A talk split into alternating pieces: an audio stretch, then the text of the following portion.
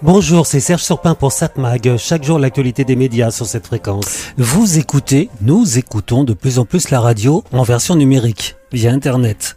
Je précise Internet car il y a aussi une autre manière d'écouter la radio en numérique, c'est avec le DAB+, la radio numérique terrestre, qui a vocation lointaine de remplacer la diffusion FM, mais qui permet dès à présent d'écouter des radios avec un très bon son, et surtout ouvrir la possibilité de diffuser plus de radios en herdien, la bande FM étant saturée. Il faut noter que l'ARCOM a récemment autorisé l'ouverture de nombreux émetteurs en DAB+, un peu partout en France, notamment sur les grands axes. Dès à présent, plus de 60% des Français y ont accès. Mais revenons à l'écoute de la radio via Internet. Selon Médiamétrie, elle s'élève désormais à 21,3% du volume total d'écoute de la radio contre 19,1% l'an dernier, soit une progression de 11,5% en un an. C'est pas mal, pas mal du tout. Rappelons que Médiamétrie mesure l'audience globale de la radio, qu'elle soit hertzienne ou via Internet. De son côté, la CPM, qui se concentre uniquement sur l'écoute de la radio numérique, donc la CPM nous dit qu'en moyenne, cette audience numérique a progressé d'environ 5,6% en un an et 34% depuis 2018, et cela sur l'ensemble des radios numériques. Si on concentre l'étude à CPM sur les radios FM qui diffusent aussi en numérique, ce que l'on appelle d'ailleurs le simulcast, on constate alors que ces radios ont encore plus progressé que les autres, 45% depuis 2018, soit une moyenne de 8,66% par an. Si les chiffres mesurés par médiamétrie et ACPM semblent quelque peu différents, c'est qu'en fait, ils ne procèdent pas de la même manière. La CPM reprend le nombre d'écoutes, quelle que soit leur durée, et on constate que certaines radios sont plus écoutées que d'autres. Ainsi, par exemple, une radio comme RTL, l'auditeur reste sur cette station environ 52 minutes. Sur RTL2, 1h14. FIP, 1h. Alors que d'autres radios sont écoutées beaucoup moins longtemps. Par exemple, France Inter, 32 minutes.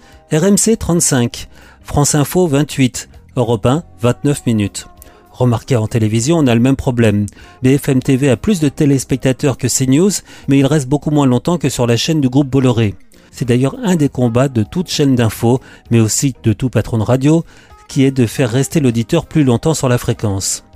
Médiamétrie de son côté publie l'audience en temps réel. Combien d'auditeurs en moyenne sont sur une fréquence, quelle que soit la durée d'écoute? Quoi qu'il en soit, on le voit, la radio s'écoute de plus en plus en numérique, ça c'est une certitude. D'autant plus que 68% de l'écoute numérique se fait sur un smartphone, un appareil que l'on a presque tous dans la poche.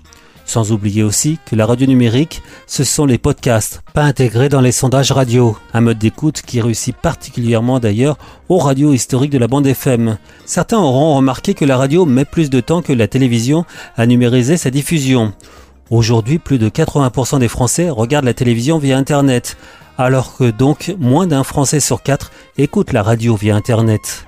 Plusieurs raisons à cela. La télévision se regarde surtout à domicile, à la maison, et très peu hors domicile, alors que pour la radio, plus de 40% de l'écoute se fait en déplacement, dans un véhicule, donc via un autoradio. Sans rentrer dans les détails, en voiture, écouter la radio via Internet demande de raccorder son smartphone. C'est un tout petit peu plus compliqué. Vous allez me dire que beaucoup utilisent leur smartphone en tant que GPS.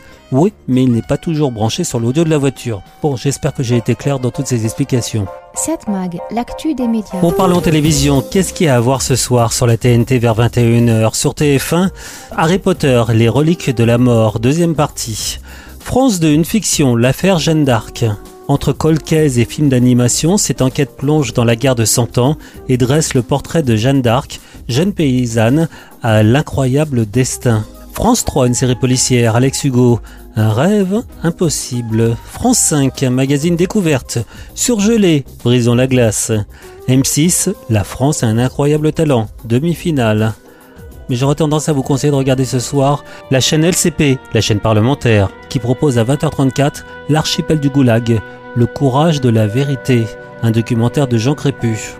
50 ans après le choc provoqué en Occident par la parution à Paris de l'archipel du Goulag d'Alexandre Solzhenitsyn, que restait-il de ce livre dans les mémoires? C'est une bombe, c'est une vraie bombe euh, éditoriale, comme il n'en a pas beaucoup existé à mon avis au XXe siècle. Je pourrais dire qu'elle est presque unique, parce qu'elle va totalement bouleverser euh, le, rapport des gens au, au communisme et à la réalité soviétique en tout cas. Des polémiques d'une violence complètement folle qui se déclenchent sur un objet littéraire. L'auteur russe évoque des faits que le Parti communiste de l'Union soviétique a lui-même dénoncés publiquement il y a près de 20 ans En fait, le Parti communiste français à cette époque n'a jamais rien condamné. Il faudra attendre 1977 pour qu'il reconnaisse l'existence du fameux rapport Khrouchtchev. Après notre documentaire exclusif, L'archipel du Goulag, le courage de la vérité, avec nos invités, nous débattrons des remous provoqués par ce livre événement au cœur des années 70 au sein de la gauche française. L'archipel du Goulag, le courage de la vérité. Un documentaire suivi de débat doc présenté par Jean-Pierre Gracien sur LCP et lcp.fr. 7 Mag, l'actu des médias.